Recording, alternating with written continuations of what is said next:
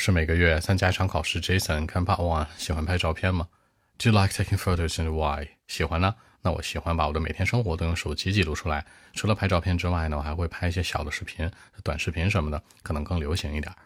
Okay, actually, yes, uh, for me, I mean, I love taking photos because uh, I can put my everyday life in the phone.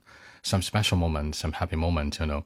My phone is with me all the time. Sometimes I prefer to make some short videos or video logs, you know, not the photos. I mean, that can be more popular these days in my country.